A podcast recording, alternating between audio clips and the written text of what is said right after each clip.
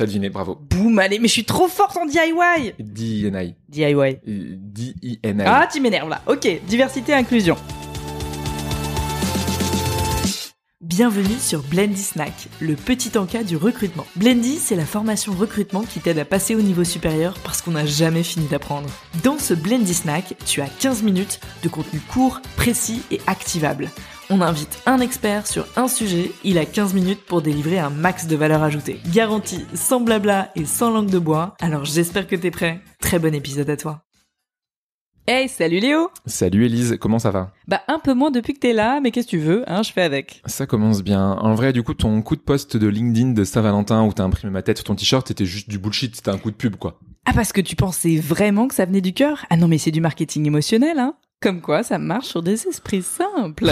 Ça tacle dès le réveil. Bref, passons. Euh, question déjà, pourquoi c'est toi qui m'interviews et pas dans l'autre sens? Oh, j'en avais marre de délivrer constamment de la valeur. J'ai écouté notre dernier Blendy Snack et je me suis dit qu'il fallait hmm, bah, des choses un peu moins compliquées, un peu moins capillotractées, plus terre à terre, plus simple, plus toi quoi, des choses de poitevin. Hmm. Alors déjà, on dit Pictavien, merci, et je te permets pas de te moquer de ma ville natale. Euh, bon, non, non, si en fait, en fait, tu peux y aller. Ah, allez, je prends le micro. C'est moi qui pilote cet épisode. Et si t'as un problème avec ça, eh ben c'est pareil.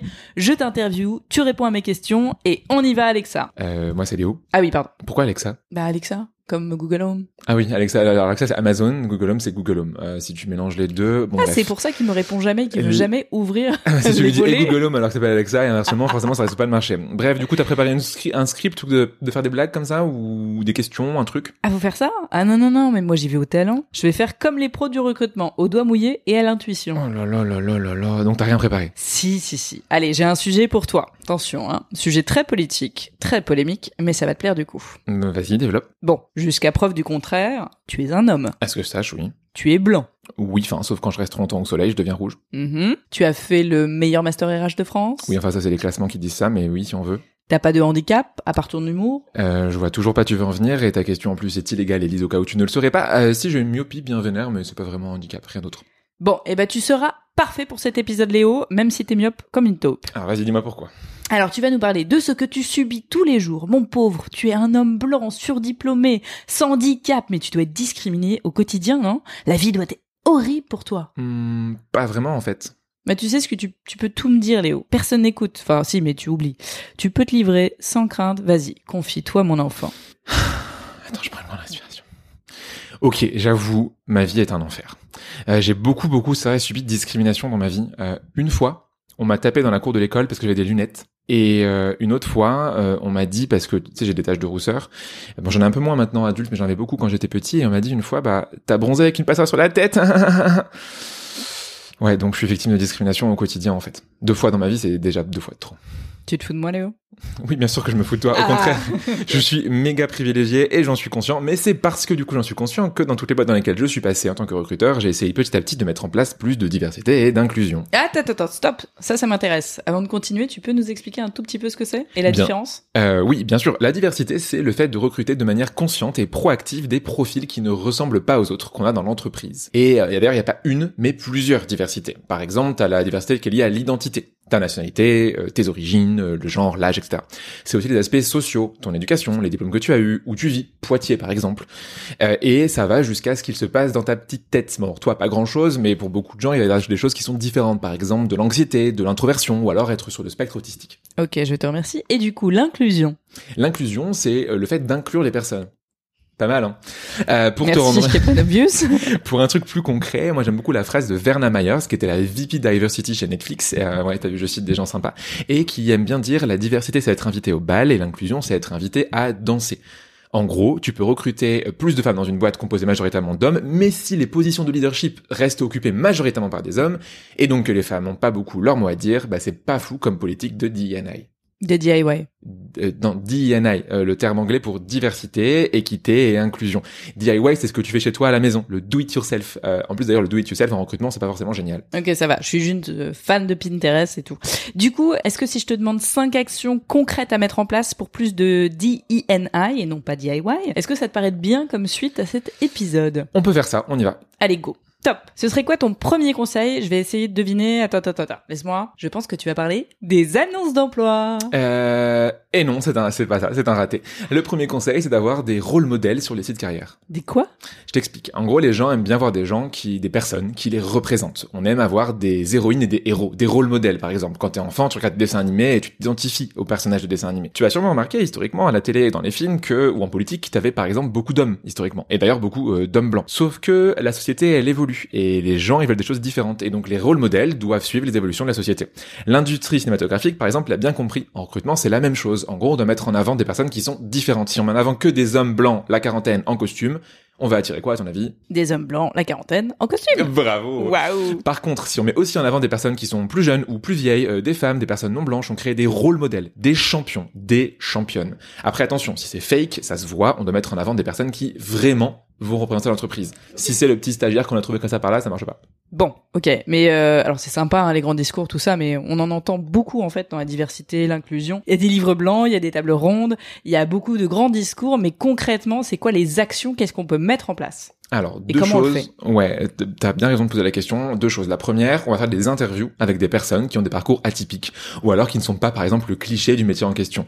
Si je te dis un consultant, t'imagines à peu près, t'as en tête le, que, que tu t'imagines toi. Bah, du coup, si t'as des consultants qui ne ressemblent pas à un profil consultant à la défense classique, bah du coup, tu les mets en avant.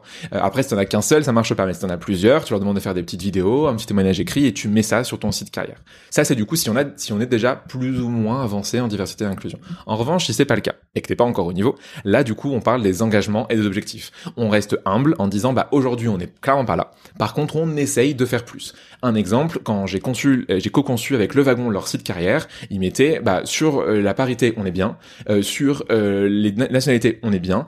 Par contre, on a beaucoup trop de gens qui sont diplômés de master et pas assez de gens qui n'ont pas de diplôme. Et donc, on essaye de faire des efforts pour prendre des gens qui n'ont pas de master. Si c'est votre cas, postulez. Ok, mais du coup, euh, c'est un petit peu mort pour toi, parce que l'humilité, c'est pas vraiment ta valeur première. Je vais faire comme si je n'avais rien entendu. Oh, ça Vous non plus d'ailleurs. On est entre nous. Bon, perso, j'aurais jamais pensé à ça, donc merci. En même temps, moi, je n'ai qu'un seul rôle modèle, évidemment, c'est toi. tu le sais. Ça sert à rien de me flatter, Elise. J'ai déjà viré nos salaires de ce mois, donc euh, t'auras pas de bonus. Bon, bah, au moins, j'aurais essayé. Du coup, deuxième conseil, tu vas me parler d'annonces. Cette fois-ci, j'en suis sûre. Bravo, Euh, Yes. tu as gagné euh, les annonces. Comment on fait les annonces qui sont inclusives? C'est une grande question, mais juste avant d'y répondre, pourquoi c'est important? Bah, j'en sais rien, c'est toi qui vas me le dire. Je sais pas, Tate, c'était une question rhétorique. ah, ok, pardon. Je t'écoute. Euh, c'est simple. La plupart des candidats et des candidates vont découvrir une entreprise via une annonce. Un candidat qui cherche un job, alors toi peut-être que tu fais différemment, mais passe pas son temps à aller voir des sites carrière au hasard en se disant ah, ah, ah, ah, sauf s'ils sont vraiment fans d'une boîte. Le gros des candidats, qu'est-ce qu'ils font? Ils vont aller voir des, des, des LinkedIn, des Indeed, des Welcome to Jingle. Ils vont aller scroller sur les emplois et par rapport à ça, ils découvrent une entreprise. Bon, clairement, si t'es une boîte comme Burger King, bah ça sert à rien. T'as une marque géniale, les gens viennent te voir. Ça sert peut-être moins grand chose de faire de la diversité parce que les gens déjà dans tous les cas te connaissent et viennent te voir. Par contre, si tu es une startup par exemple qui fait un énième SaaS B2B ou que tu es une ESN sans différence particulière comme il y en a beaucoup en France, bah clairement faut travailler ton annonce et la rendre plus inclusive. Ok, ok. Ça, j'ai compris. C'est les grands discours, mais comment on fait ça concrètement? Tu vas poser ça à chaque fois? Oui. Très bien. Euh, super simple. On a ici deux actions. La première, on va enlever les irritants qui feront qu'une personne ne postulera pas. Et la deuxième, on va ajouter des éléments concrets pour projeter le candidat. Les irritants, c'est quoi? Tu vas m'en faire le coup encore? C'est une question rhétorique, Elise. Pas besoin de répondre. les irritants, c'est quoi? Par exemple, euh, c'est tout conjugué au masculin. Faut arrêter le délire du masculin qui fait le neutre. Si tu mets consultant ou chirurgien en titre de job, euh, tout le monde s'imaginera Un homme. un homme. C'est pas moi qui le dis, c'est Pascal Guijax dans son livre qui s'appelle Notre cerveau pense-t-il masculin? En gros, les études scientifiques montrent que notre cerveau, que soit un homme ou une femme qui va lire un métier au masculin, il s'imaginera systématiquement un homme, même si c'est une femme. Une femme qui lit un titre de poste au masculin verra un homme et verra pas une femme, même si elle-même est une femme. Normal. Tu me suis? Bon, je te suis. Tu me suis. Euh, moi, je suis plus. C'est bon. Euh, donc on fait quoi Donc on fait quoi? On a plusieurs options. Première chose, on choisit des mots ou des expressions épicènes qui sont neutres. Par exemple, le personnel soignant. Puis quoi? Épicène, ça veut dire que c'est ni masculin ni féminin, ça recouvre tout le monde. Le personnel soignant. Tu pourrais dire euh, les professionnels du recrutement. Ça Super. Deuxième chose, on utilise le point médian. Euh, beaucoup le critiquent, mais il fait le taf. Troisième option, on utilise la double énumération. En gros, l'annonce s'appellera infirmier ou infirmière en psychiatrie, ou encore directrice ou directeur de projet. Et donc non, euh, le HF à la fin ou le métier euh, féminin en, en parenthèse, ce n'est pas suffisant. Pour rappel, je sais pas si tu te rappelles de tes cours de, de collège, euh, bah, la parenthèse en grammaire en français, ça veut dire que c'est facultatif. Donc si vous pensez qu'une femme est facultative, bah c'est bon, en avant Guingamp, continuez à discriminer. Mais si c'est pas le cas, comme j'espère 95% des gens qui nous écoutent, 99% des gens qui nous écoutent, 100%. on 100% des gens qui nous 100% écoutent. des gens qui nous écoutent. Bref, t'as compris, l'exemple. Deuxième exemple, euh, tout ce qui parle des habitudes et de la culture de boîte, mais qui peuvent être excluants. Là, tu te dis de quoi je parle. Par exemple, si dans une annonce, j'écris verre régulier avec l'équipe tous les soirs, ça va créer un red flag à trois types de personnes. Numéro un, euh, les gens qui ont des enfants. Et donc, qui, par exemple, peuvent partir plus tôt le soir. Numéro deux, les gens qui ne boivent pas d'alcool pour des raisons personnelles. Et numéro trois, les gens qui n'en boivent pas pour des raisons religieuses. En gros, un, quelque chose qui paraît comme un rituel d'entreprise peut être excluant et peut être un irritant et fera que des gens ne postuleront pas à ta boîte. Bon, c'est top tout ce que tu me dis, mais je me dis quand même, euh, on peut plus rien écrire avec toi. Ok, boomers. Euh, alors, si on peut écrire ce qu'on veut, mais on se pose la question de l'impact que ça aura sur la personne qui va lire. Ok, ok. Donc, un, on enlève les irritants. Et le deuxième truc sur les annonces, c'était quoi déjà? Alors, on va projeter nos candidats et nos candidates en montrant nos engagements. On va dire, par exemple, qu'on s'engage sur le sujet du handicap en envoyant un lien vers un article ou un témoignage bah, de rôle modèle, par exemple.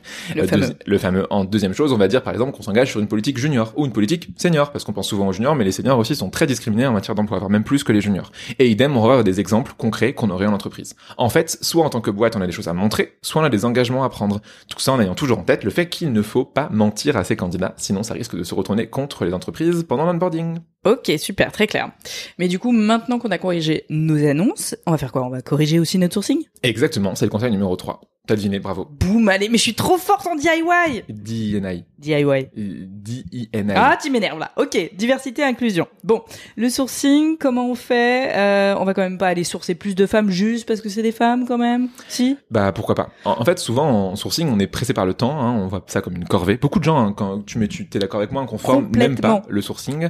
Euh, on fait ce qu'on nous demande de C'est faire. pour les stagiaires. est- C'est pour les stagiaires. Les chargés de recherche dans les cabinets. Mon cœur aux chargés de recherche.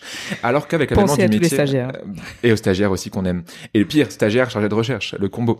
Euh, avec l'avènement du coup du job de, de sourceur, hein, on n'en parlait pas il y a encore dix ans. Tu vois, on découvre que le sourcing c'est beaucoup plus subtil et surtout beaucoup plus stratégique. En gros, le but du sourcing, c'est de mettre sur la ligne de départ le plus de candidats possible, qui sont qualifiés, c'est important. Ensuite, et seulement ensuite, on va les évaluer. Mais ça sera le deuxième objectif.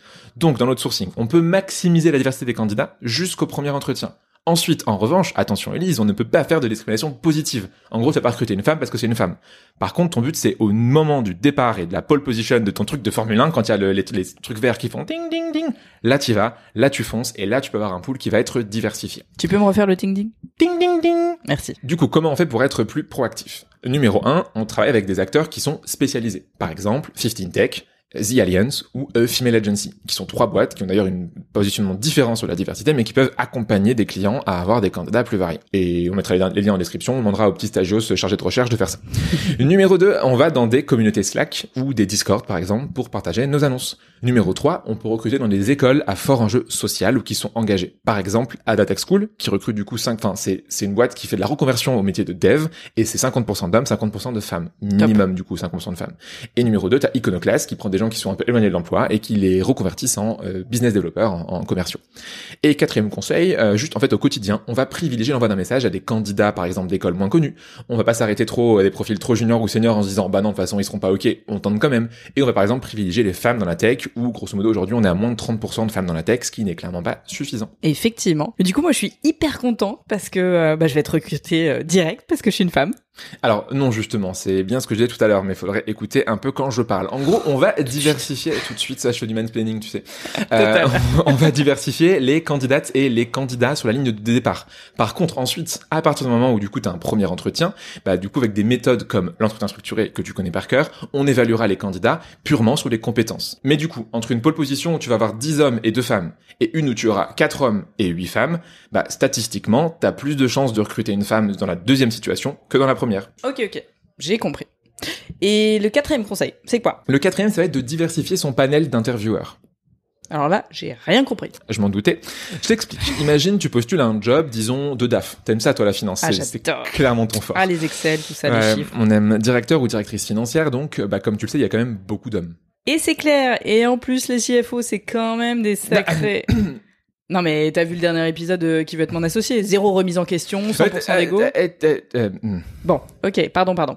Tu disais quoi? Oui, alors, si tu fais par exemple quatre entretiens et que tu vois que des hommes, bah forcément, tu vas pas te sentir à ta place. Par contre, si t'as, disons, un minimum une femme et puis aller un stagiaire, Un stagiaire? Bah oui, les stagiaires, ils sont ni hommes ni femmes, euh, c'est des robots en fait, améliorés. Euh, ou des chihuahuas plutôt Ouais, si tu veux des chihuahuas. Bref, plus ton panel d'intervieweurs est diversifié, plus tu te sens à ta place.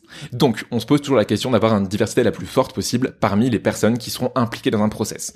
Une parité, idéalement, des plus jeunes et des moins jeunes, des gens dans la boîte depuis longtemps et d'autres pas, euh, des gens qui aiment Harry Potter et d'autres pas. Il y, y en a qui aiment pas Harry Potter? C'est des moldus, ça? Et oui, Elise, le dessus, désolé de t'apprendre, mais le monde est cruel. N'importe quoi. Bref, on diversifie son panel. Ok, c'est hyper clair. Du coup, est-ce que t'as un dernier conseil pour la route? Alors oui, mais il est un peu plus long terme que les autres. Euh, c'est de faire des partenariats avec des assos. Ah, genre euh, avec euh, Bluetopia pour protéger l'océan ou avec le club de foot de Trifouiller les oies pour planter des graines de coriandre à chaque but? Euh, euh, Qu'est-ce que tu racontes là? Bah une asso, quoi. Non, mais j'ai cité les deux premières que j'avais en tête. Tu joues au foot à trifouiller les doigts Non. Qu'est-ce qu'on va faire de toi, Elise Bon, c'est quoi encore ton truc de partenariat avec les assos? Explique-nous. Alors, c'est une technique toute simple. Euh, en gros, je vais donner un exemple. Euh, le, ce qu'on s'imagine, enfin, ce qui est le plus simple et le plus efficace, qui a marché pour moi, c'est euh, l'AGFIP. Tu connais l'AGFIP C'est le remplaçant des NFT. Non, l'AGFIP, c'est l'association de gestion du fonds pour l'insertion professionnelle des personnes handicapées. Ouais, qu'est-ce peut-être plus fun les NFT sur le, le, le mot. En gros, en tant qu'entreprise, on peut nouer un partenariat avec euh, l'AGFIP et recruter des personnes qui sont en situation de handicap. Toutes les semaines, ils t'envoient une liste de personnes en situation de handicap qui cherchent un job. Euh, ça va être par exemple, ils vont te dire euh, bah, où est-ce qu'ils veulent travailler, le type de contrat, leurs années, le métier, etc., etc. Trop bien. Par exemple, du coup, chez L'Oréal, j'ai recruté trois personnes via du coup cette liste et euh, ma DRH était hyper contente parce qu'on a pu atteindre le quota de l'OETH, qui est pour l'obligation d'emploi des travailleurs handicapés. Wow, super intéressant, merci beaucoup. Mais euh, du coup, est-ce que moi je peux être récompensé euh, pour l'OEDLB L'O... Quoi? Bah, L'obligation d'emploi des Léo Bernard. Moi j'ai donné déjà, hein, on est à 50% d'effectifs quoi. Donc euh, c'est pas mal, je trouve. Je crois que t'es vraiment en en roue libre. Élise, c'est le moment de finir cet épisode. Ok, bon bah voilà, bah, merci beaucoup, c'est terminé. Attends, c'est ça ta conclusion? Non mais j'ai le ventre qui gargouille, j'ai super faim là. Ok, ouais, c'est vrai que moi aussi. Bon, bah viens, on arrête. On fait quoi plutôt ce midi? Genre euh, pâtes, salade, pizza? Hum, un taille, ça te va? Ouais, Vas-y, vas-y, go, on fait un taille. Allez, vas-y, on y va. On se taille du coup. Euh, Bon, c'était cool hein Bon, c'était pas hyper intéressant. Non, en fait, on hyper dit, euh, comment s'appelle mais- genre ce mec sur les lignes qui fait des posts un peu tous les. Ah putain, j'ai oublié Si, c'est toi. d'enregistrer. Euh, heureusement que j'allais oublier parce que t'es en train d'aller dire du mal de